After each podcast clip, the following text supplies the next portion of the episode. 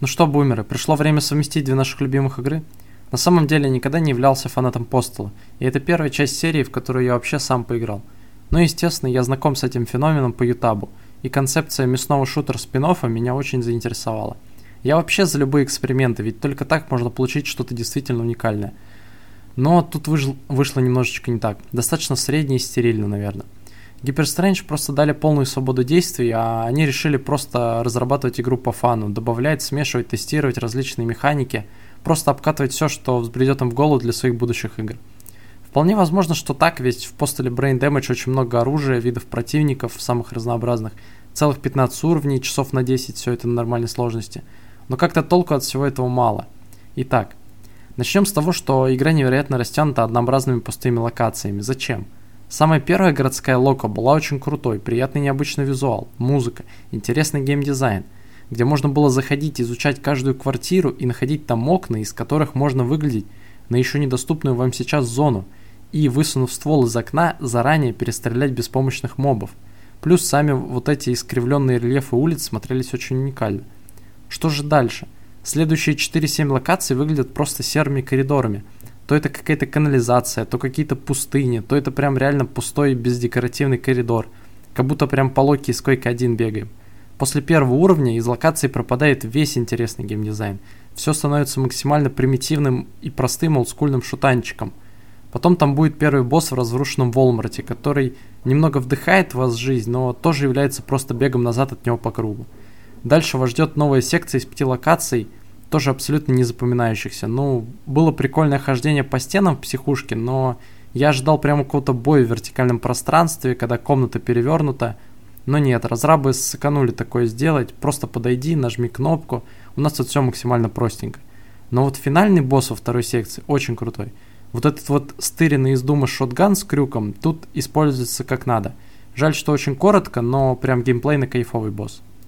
И вот с третьей секции начинает играться гораздо бодрее, потому что интересные разные сеттинги. То супермаркет, то какой-то Джеймс Бонд в офисе, то Бонд в космосе. И все это тащит на своих плечах неплохой саундтрек. Тут взяли хорошего композитора, и он постарался. Я именно не про музыку боев, они очень дженерик. Я про эмбит, атмосферу локации. Вот почему Hyper Strange? Почему вы не могли сделать две секции по 5 уровней, но получше их проработать? Но игра же очень дико проседает в середине. У вас не хватает идей на такую большую продолжительность. Сделали бы короче, игра была, была бы динамичнее и веселее. Серединные локации вообще надо было вырезать нафиг. Там в одной офисной локации в третьей секции три фановых смешных момента, в то время как в большинстве локаций дух апостол вообще не чувствуется. Замени название игры на любой другой шутер, ничего не изменится. Вот примерно то же самое тут с оружием. Самонаводящийся пистолет после первого уровня вы вообще перестанете юзать. Куча доп. способностей у вас будут копиться в инвентаре без надобности. Что можно сказать про пушки? Ну, норм.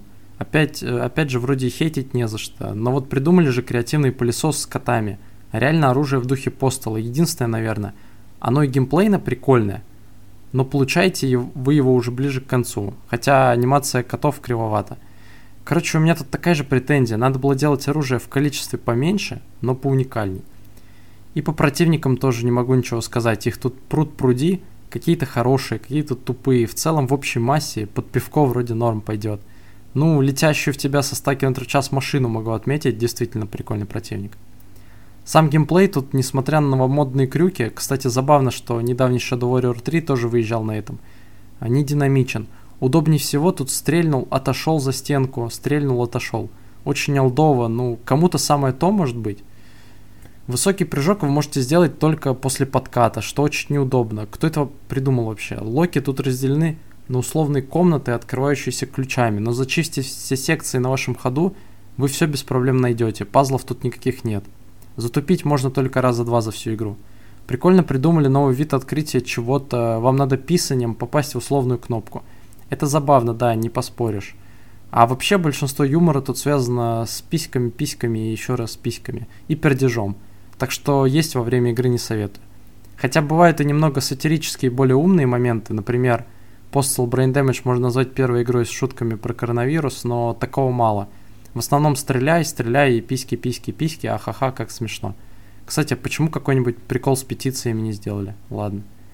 В целом получился неплохой проходной шутерок под ютубчик. Э, с в целом креативной концепцией, которая подарит вам пару приятных мелочей за прохождение, но с мучительно тягучим геймплеем не для олдскул шутеров-задрочеров. Простите, не удержался.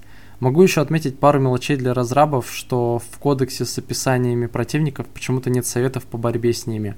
И нельзя делать несколько сохранений. Это что за бредятина вообще? Я чуть себе так не заруинил все. Я случайно загрузился на свое быстрое сохранение на предуровне. И единственное автосохранение тоже тут же переписалось. Пришлось начинать финальный уровень через меню без всех моих накопленных бонусов. Но боссы тут и без них достаточно легкие.